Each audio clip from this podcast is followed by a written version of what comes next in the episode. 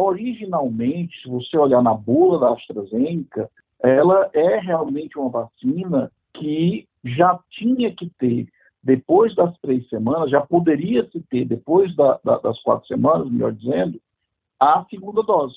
É uma estratégia interessante e, como tem a variante Delta e ela só, as vacinas só protegem depois da segunda dose, você vai ter um número maior de pessoas é, com as duas doses completas.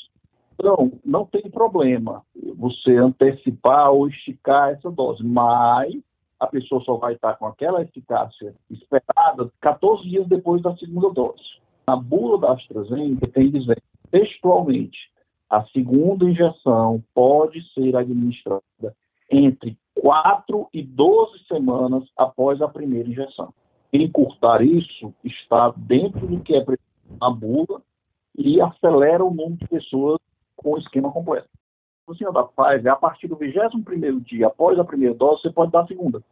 Mas no Brasil se decidiu, por conta de já ter uma eficácia na primeira dose, se vacinar mais gente com a primeira dose e esticar a segunda dose para o mesmo tempo da AstraZeneca, que são as 12 semanas. Só uma questão de logística e de estratégia. Não muda nada do ponto de vista imunológico.